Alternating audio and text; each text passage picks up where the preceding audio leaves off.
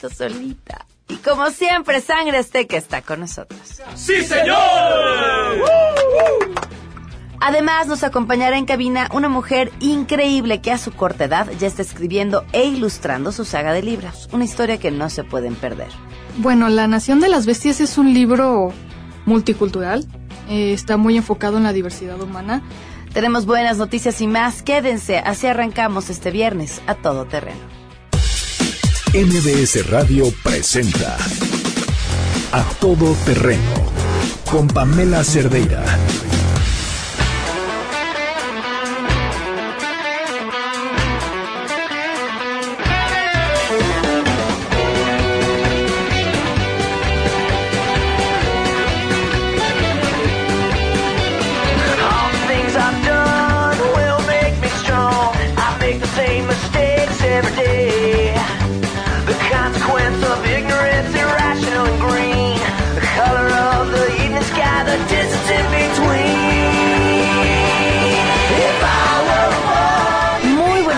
Gracias por acompañarnos en este viernes 19 de abril del 2019. Soy Pamela Cerdeira. El teléfono en cabina 5166-1025, el número de WhatsApp 5533-329585. Para ser parte de la lista de difusión, mándenos un mensaje al WhatsApp 55 33 32 95 85. Nos dicen, este es mi nombre, quiero ser parte de la lista de difusión y todas las mañanas les mandamos un mensaje con lo que va a traer el programa y la pregunta del día para que puedan participar. Por cierto, eh, les agradecemos a quienes son parte de esta lista, quienes nos han acompañado en el aniversario también. Y el correo electrónico a todoterreno.mbs.com, Twitter, Facebook e Instagram. Me encuentran como Pam Cerdera. Y esta es la nota del día. Buenas tardes, te escuchamos. Hola, ¿qué tal? Gracias. La bebé Nancy Tirso, quien fue robada el pasado lunes afuera del Hospital General de México, fue plenamente identificada por su madre y le fue devuelta una vez que concluyeron las primeras diligencias. El subprocurador Rodrigo de la Riva reconoció que la ciudadanía hizo el principal trabajo que fue ubicar y denunciar a la pareja que tenía a la infante ilícitamente. En conferencia señaló que la pequeña Nancy fue rescatada por la policía municipal sin ninguna alteración física. Sobre todo, agradecemos el apoyo de la ciudadanía que nos permitió recuperar a la menor de edad, la cual se encuentra sana e íntegra. La mamá de la menor reconoce plenamente a su hija, Nancy, acreditándolo con los documentos oficiales, por lo que en este momento estamos haciendo, formalizando la entrega de la menor a su señora madre. La tarde de este jueves, una llamada a la Policía Municipal de Nezahualcóyotl permitió a los uniformados localizar el domicilio en la colonia Ciudad Lago, donde la pareja de Estela y Antonio tenían oculta a la menor. Se llevó a cabo la recuperación y la captura de los implicados, informó Jorge Jiménez Vega, coordinador jurídico de la Delegación de Seguridad Ciudadana en Nezahualcóyotl. El ciudadano se acerca a la unidad del cuadrante, se acerca a la unidad y hace la denuncia o el reporte de que ha ubicado o tiene, tiene ubicada a la menor desaparecida robada aquí en la Ciudad de México. Inmediatamente la unidad del cuadrante acude al domicilio y es como es, se logra resguardar la integridad de la menor y asegurar a estas dos personas. Cuando llega la unidad al domicilio, eh, la pareja iba saliendo de dicho domicilio con la menor en brazos. La fiscal para niñas, niños y adolescentes Maribel Mayer indicó que se tomará declaración a los imputados que según sus primeras declaraciones públicas compraron a la menor en seis mil pesos. Comentar también que falta la captura de la principal implicada, es decir, la mujer que robó a la pequeñita el pasado lunes en la colonia Doctores. Informó Juan Carlos Alarcón. Muchas gracias y por supuesto tenemos buenas noticias.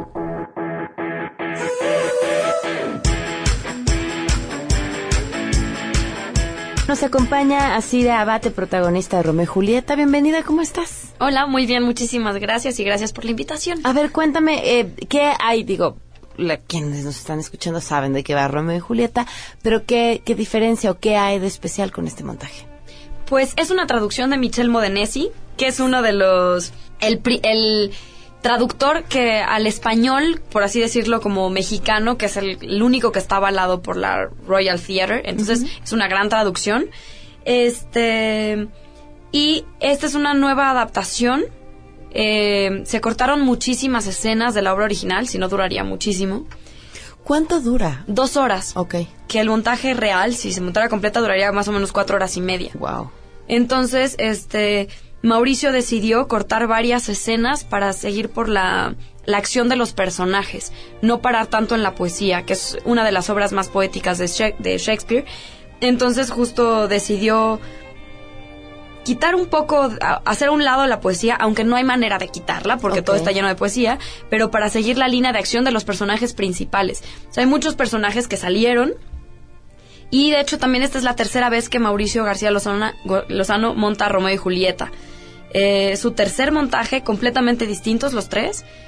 Y creo que justo si ya vieron el pasado o alguno de ellos, vale la pena que la vean otra vez porque es completamente distinta. También algo que yo rescataría mucho de este, person de esta, de este montaje es la disposición escénica. Es una pasarela con dos torres y tenemos al público de los dos lados. Ah, estamos realmente cerca de ellos todo el tiempo. Y pues Mauricio y Mario Marín del, este, del Río, que quisieron, este, que es el escenógrafo, decidieron hacer como el escenario de esta manera para simular una plaza de Verona, un poco, ¿no? ¿Con Entonces, quién estás en escena? Estoy con Miguel Jiménez, que hace Romeo.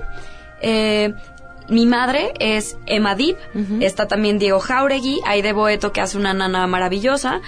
Y de ahí todo el elenco es muy joven. Está Quetzali Cortés, Samantha Coronel, Ernesto Coronel, Miguel Santarrita y Julián Segura. ¿Cómo les ha ido? Empezaron a presentarse el 15 de marzo. Nos ha ido muy bien, la respuesta del público ha sido muy padre.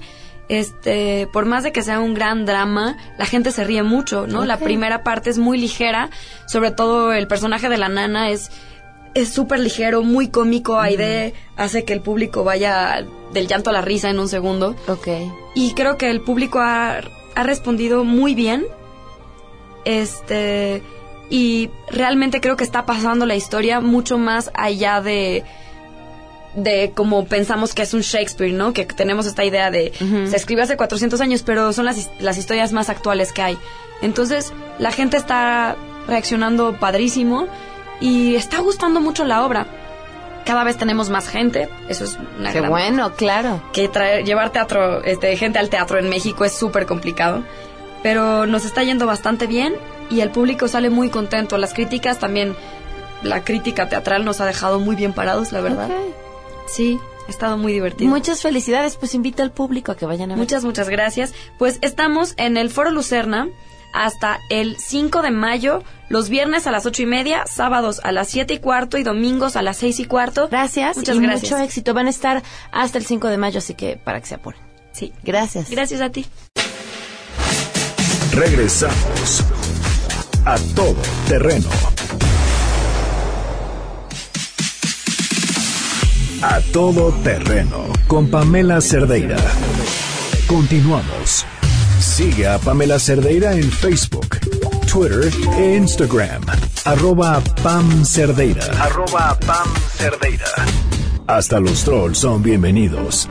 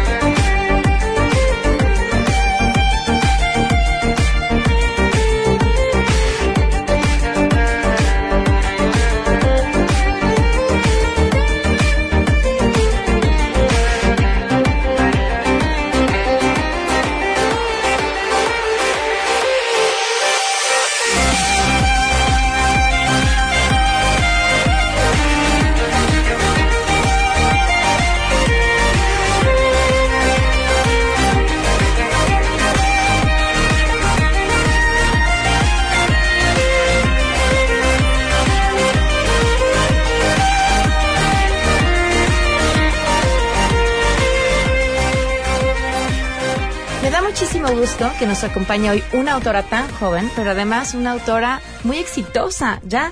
eh, y viene con eh, su libro bajo el brazo. Mariana Palova, bienvenida, ¿cómo estás? Muchas gracias, muy bien. ¿Tienes 28 años, si no me equivoco, o estarás por cumplirlos? No, tengo 28 años. Ok, y, y hago hincapié en el tema de la edad, aunque pudiera sonar nefasto, porque a mí me parece que a veces la literatura, bueno, no, los escritores llegan cuando ya tienen algo que contar, ¿no?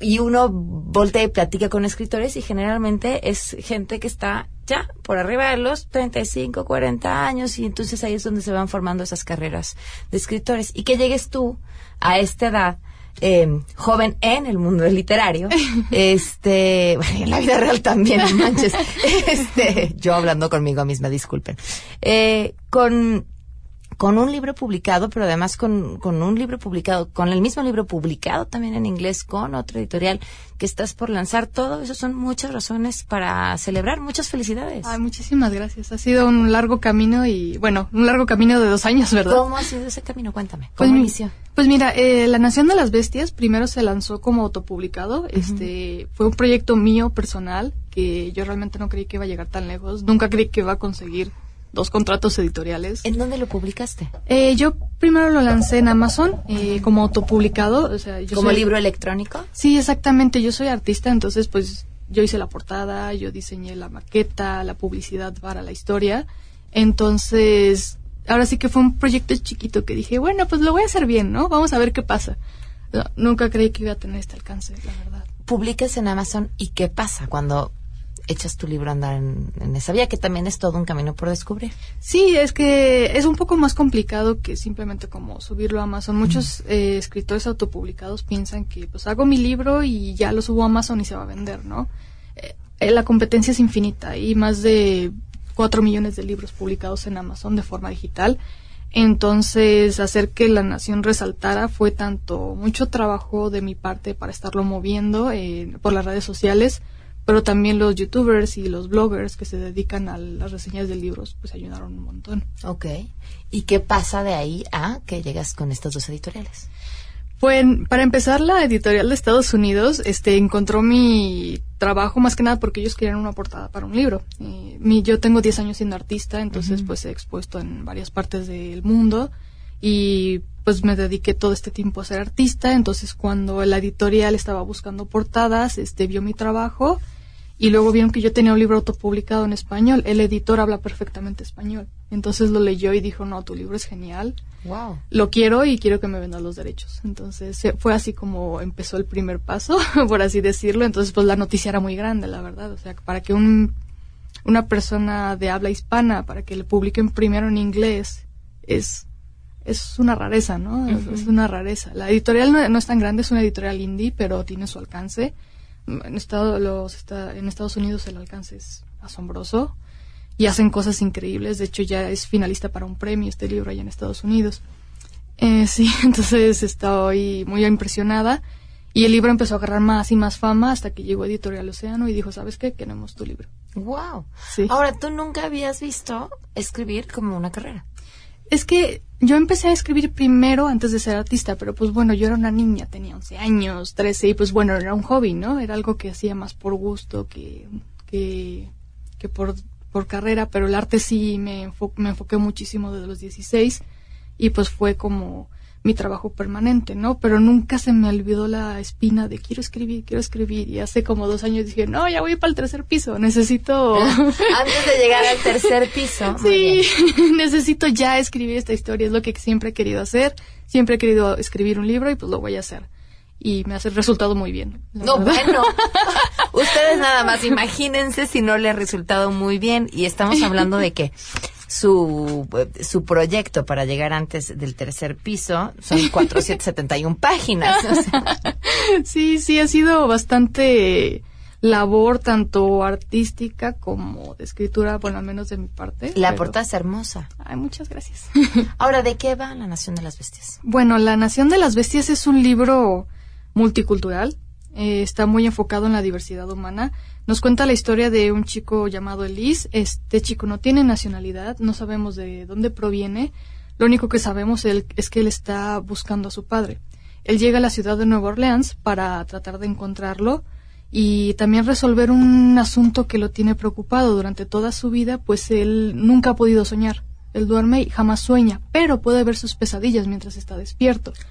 Entonces él no sí, él no sabe si está loco, si realmente está viendo estas cosas, no lo sabe. Entonces en Nueva Orleans él va a encontrar no solamente la respuesta a todas estas preguntas, él también va a encontrar la verdad que une a todos los mitos y leyendas y religiones de la humanidad en una sola cosa. Entonces, esto es lo que nos presenta la Nación de las Bestias, este secreto y este universo. ¿Quién es, ¿A quién imaginas como tu lector? Creo que cualquier persona puede leer el libro porque es tan diverso. Este, hay personas de muchas nacionalidades, de mucha, de muchas etnias, este, que hablan muchos idiomas, pero Elise es muy joven, pero está rodeado de figuras maternas, figuras paternas, de amigos, hermanos.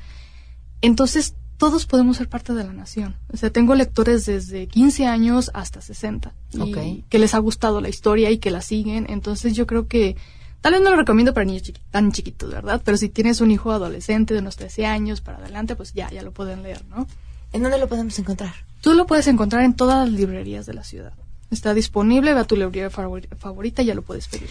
Eh, Mariana, ¿y tu trabajo como artista en dónde lo podemos encontrar? Bueno, pueden encontrar mi obra por internet, este, como marianapalova.com. Pueden entrar a mi página este, yo trabajo para editoriales en España y en Estados Unidos, entonces es mi trabajo eh, acoplado con mi trabajo de escritura.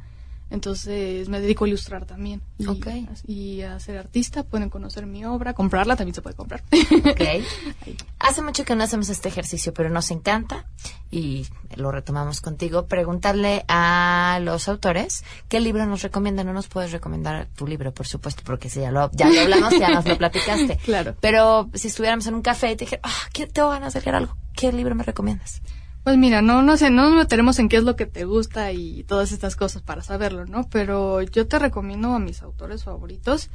Jack London es uno de mis pilares para escribir porque él me inspiró mucho con la naturaleza. La Nación de las Bestias tiene mucha naturaleza dentro. Entonces, Jack London es, es genial, son historias cortas. Él escribió Colmillo Blanco, La llamada de lo salvaje. Es increíblemente bueno. Eh, también recomiendo Salvaje de, de Cheryl Strayed, que fue un libro que hace unos años fue muy famoso, lo hicieron película, Reese Witherspoon fue protagonista. Es sobre el encuentro de uno mismo en la naturaleza. También Toni Morrison, una escritora afroamericana, ganadora de premio Nobel, increíble mujer, este escribe con sangre, esa mujer, o sea, te hace una carga emocional tan pesada que es lo que yo he aprendido a través de la escritura de ella. Escribir con muchas emociones. Pues ahí están tres, tres autores recomendados. Muchísimas gracias. Y, y, mucho éxito con La Nación de las Bestias. Muchísimas gracias. Gracias. Mariana Palova, autora de La Nación de las Bestias. El 7 es un número cabalístico, obvio para muchos de buena suerte, y Suzuki con su nuevo Ertiga, un nuevo modelo multipropósito, que no solo es el séptimo integrante de la familia Suzuki, sino que tiene la capacidad para siete pasajeros cómodamente sentados. La nueva Suzuki Ertiga ofrece una configuración de asientos muy diversa, equipamiento y seguridad que necesitas. Si quieren conocer otras cualidades de Suzuki Ertiga, visiten a su concesionario Suzuki o www.suzuki.com.mx diagonal autos, porque su vida crece y Suzuki también. Damos una pausa y continuamos.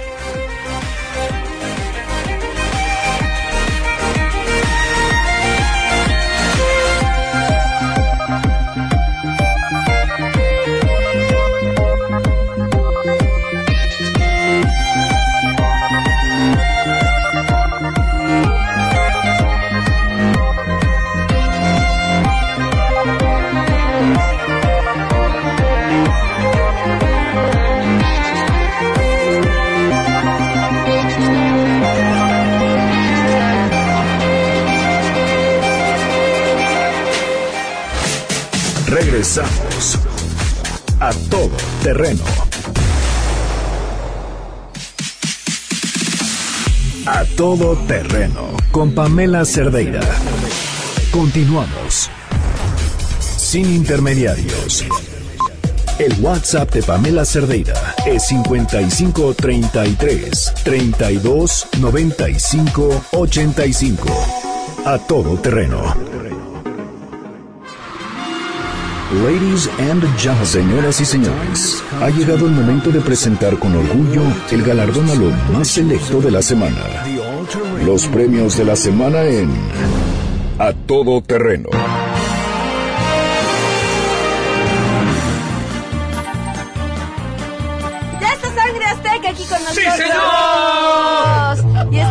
Listos con los premios de la semana. Eso es todo, venga. ¿Listo, Sangre Azteca? Sí, bueno, pues vámonos con nuestro primer nominado.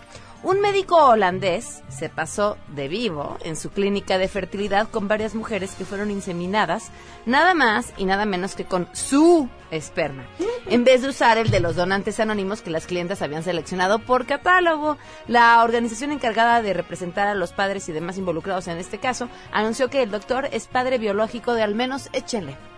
A ver, ¿cuántas ¿Cuántos? criaturas tiene el más ¿Unos chicho de historia? veintitantos? 49 niños. ¿Cómo? 40. ¿Qué es eso? No, ve, reguemos su gen por el mundo. Imagínate muchos. Como Salomón. Garbat, que es el protagonista de esta historia, que falleció a los 89 años y fue descubierto porque del dos- desde el 2004 y a partir de los 16 años, los hijos pueden solicitar la identidad del donante y entonces, y entonces, ahí fue cuando varios cayeron en cuenta que, ah, qué padrecito tenían. ¡Échale sangre azteca! Sí, señor. Pero hay señoras porque están tan tristes por culpa del que las inseminó. Este les quiso formar sus chamacos, fecundándolas en modo in como un engaño dejó descendencia. 49 hijos se chutó. No le bastó con tener la docena. Y así tendría su equipo de fútbol. ¡Qué bonito, sangre azteca! Hasta dos equipos de fútbol. Miren, miren, si este hombre hubiera sabido lo que pasa cuando uno tiene hijos y lo que esos hijos hacen, seguramente no hubiera tenido tantos. Bueno, porque él confiaba en que no se iban a enterar que eran suyos. Pero es que esto nos lleva a nuestro segundo nominado. Los padres de un hombre decidieron darle una lección destruyendo su colección de... ¿Qué? ¿Videojuegos? No. ¿Carritos de colección? No, no. No, de porno. ¡Fabuloso porno! Es- no, no, no, no, déjate eso. Según el afectado, su colección de porno tiene un valor de más de medio millón de pesos porque tenía material que ya está descontinuado. Invaluable, es invaluable eso. VHS No, no, y déjate eso. Los momentos que pasó con su material, a ver, los recuerdos, eso ¿Cuántos quién se lo sí regresa. mismo con Por, por dicho agravio, este hombre demandó a sus padres y exige ser indemnizado con la cantidad de 1.6 millones de pesos. Sin embargo, su papá argumentó que lo hizo por su bien, para evitar de esta forma que siguiera teniendo problemas, pues cuando era joven fue expulsado dos veces de la escuela por vender porno a sus compañeros. ¿Qué le vamos a cantar a este afectado comerciante? ¡Ay, cómo me duele! ¡Cómo me duele! ¡Cómo me duele que mi porno destruyan! ¡Cómo me duele! ¡Cómo me duele! ¡Cómo me duele que mi porno destruyan! Si el porno me destruirán, yo los voy a demandar. Una lana pagarán, aunque sean mis papás. ¡Cómo me duele! ¡Cómo me duele! ¡Cómo me duele que mi porno destruyan! ¡Bravo! ¡Sangre Azteca! Vámonos con nuestro siguiente nominado favorito de los nominados de los premios de la semana, Donald Trump.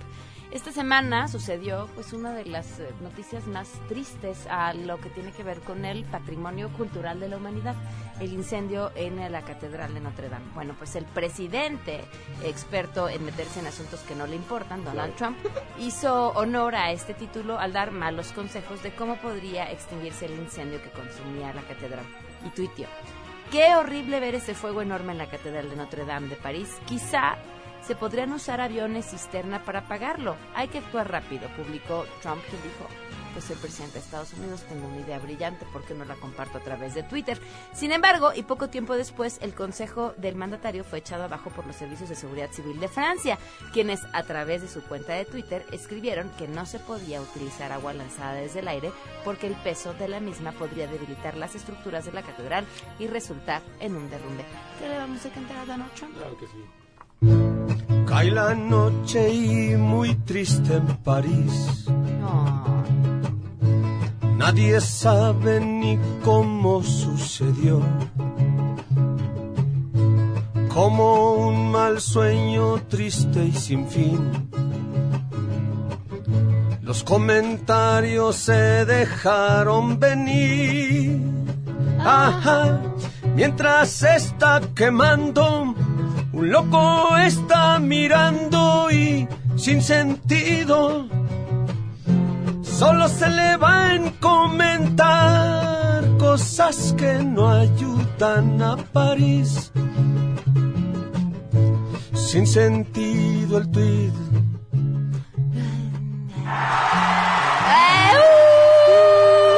Sin sentido el tweet. Es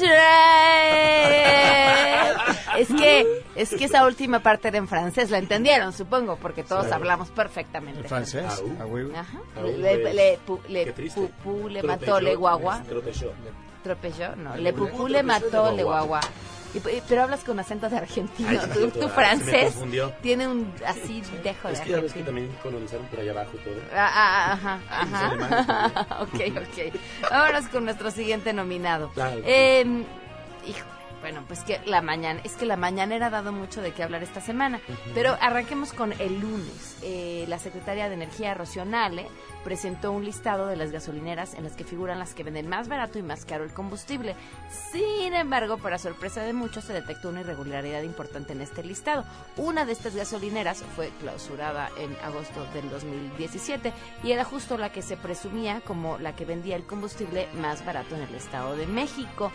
Y bueno, pues después de que se detectaron estos errores, lo que dijeron es, no fue nuestra culpa, fue culpa de la CRE, ellos nos dieron los datos, pero yo digo, pues si el presidente va a salir a quemar gasolineros, pues que alguien le haga el favor de revisar que estén bien. Vamos a cantar sangre Claro azteca. sí. Te presumo lo que lleva clausurado muchos días. Les fascina el saber que no funcionan estos días. Te presumo como loco mucha gente se abastecía.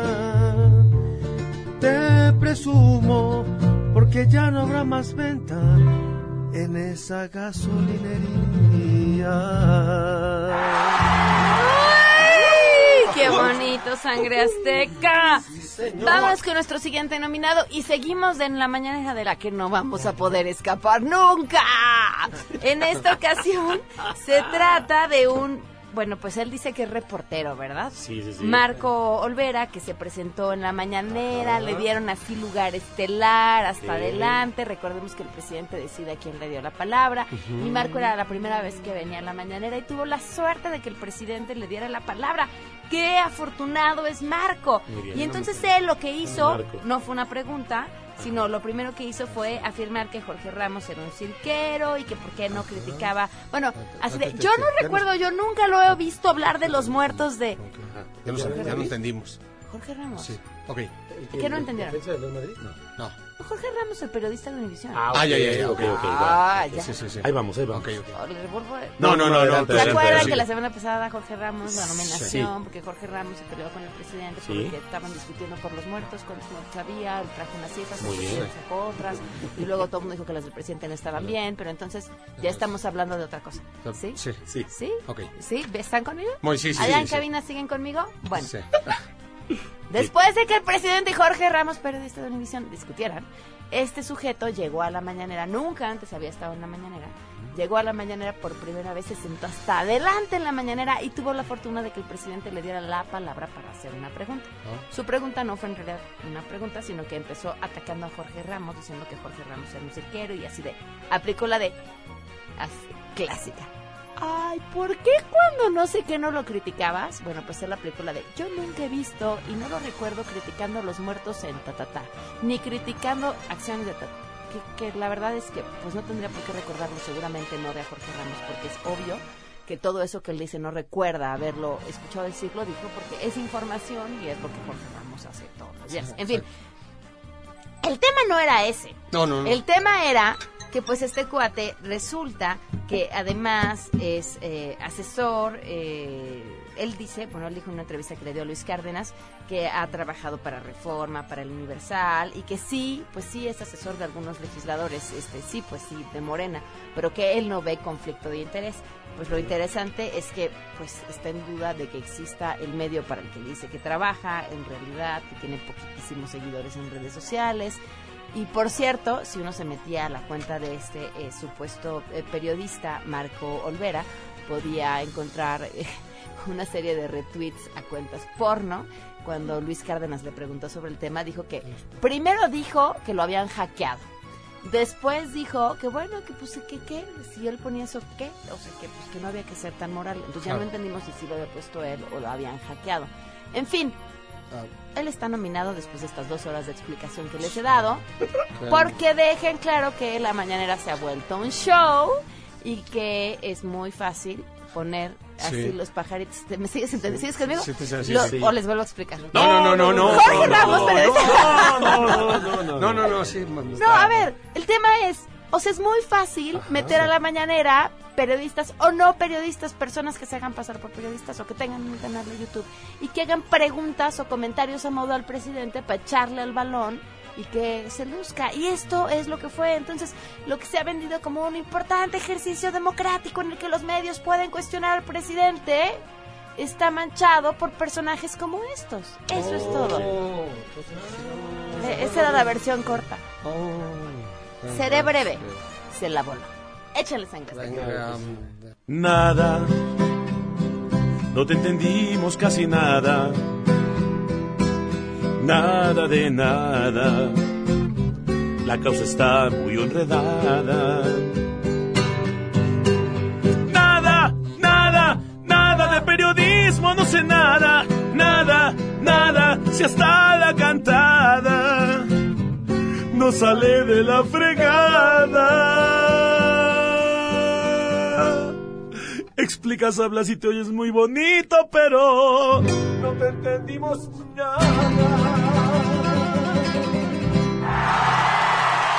Vámonos con nuestro siguiente nominado, Sangre Azteca. Sí, señor. Eso también. Seguimos en la mañanera. ¿Cómo? Ah, este es como el día de la marmota. Así se repite y se repite y se repite y no podemos salir de la mañanera. Bueno, ahora lo que ocurrió fue que justamente eh, pues después de este cuestionamiento sobre el asunto de Jorge Ramos y demás, eh, el presidente dijo que si alguien se pasa, pues ya sabe lo que le puede pasar. Lo que le ¿no? pasa. Lo que le pasa, si alguien se pasa, ya sabe lo que le pasa. Eh, a, ver, y de al día siguiente aclaró. Bueno, fue textual, si se pasan, ya saben lo que les sucede. Siguió, eh, y no soy yo, pues es la gente.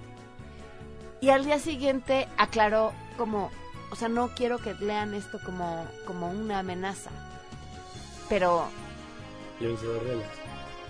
Pero pues es que así sonó, ¿no? Claro, parece. Así que cantemos Sangre Azteca. Claro que sí. Para los de mala espina que por las cuatro esquinas hablan de más. Que es un escándalo, dicen, y hasta nos maldicen, disque por informar. Escuchemos a la gente, ellos serán coherentes y decidirán. Con eso tendrán bastante, ahora que la gente los pondrá en su lugar.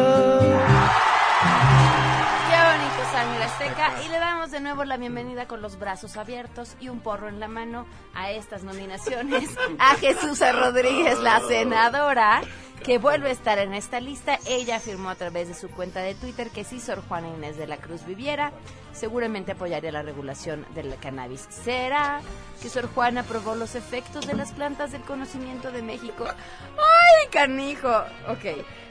La planta de conocimiento. Bueno. Estoy segura que si viviera hoy día aprobaría la regulación de la cannabis. Yo no, pero pues qué más da, fumemos la pipa de la paz. Échale Sobre todo fumemos. Venga. Me pregunto si Sor Juana le gustaría legalizar el tema de la marihuana, si ella no ocupó ni más. Vaya que tiene efectos de sabrosura, más no es muy bueno quitarle ya la censura. Nuestra Sor Juana fue poetisa y mujer dura, no le involucren con todo esta locura.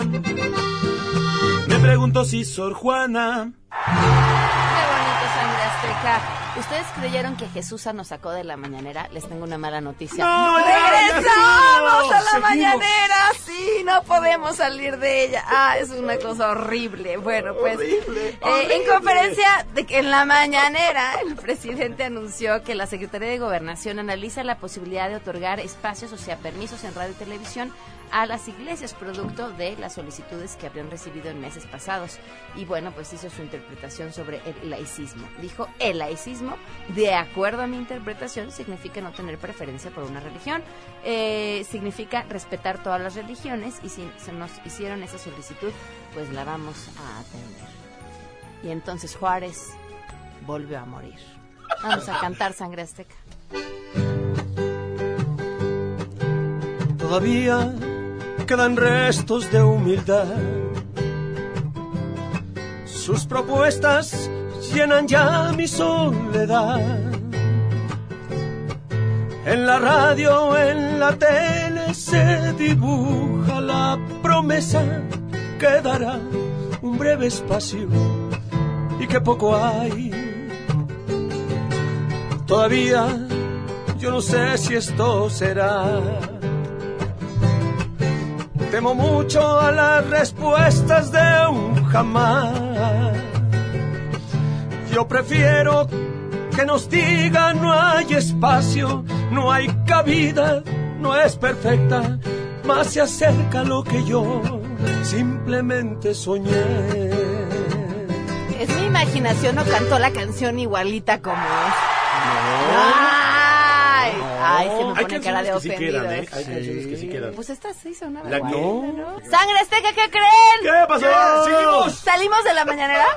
¿Lo logramos? Sí, Porque sí. nos vamos y se acabó el programa. ¡Eh! ¿Qué más? O sea, nada más por eso, en realidad no tengo Sí. claro que hayamos salido. Gracias, Sangre Azteca, para que le canten al público al oído. Claro que sí. Contrata ya. Encuentra Sangre Azteca en redes como Grupo Sangre Azteca, Sangre Azteca Oficial, Sangre Azteca guion bajo, búscanos, contrátanos y no te arrepentirás. Eso, Sangre Azteca. Y nos vamos. Se quedan en mesa para todos. Nos escuchamos el lunes. Que tengan un gran fin de semana. Adiós.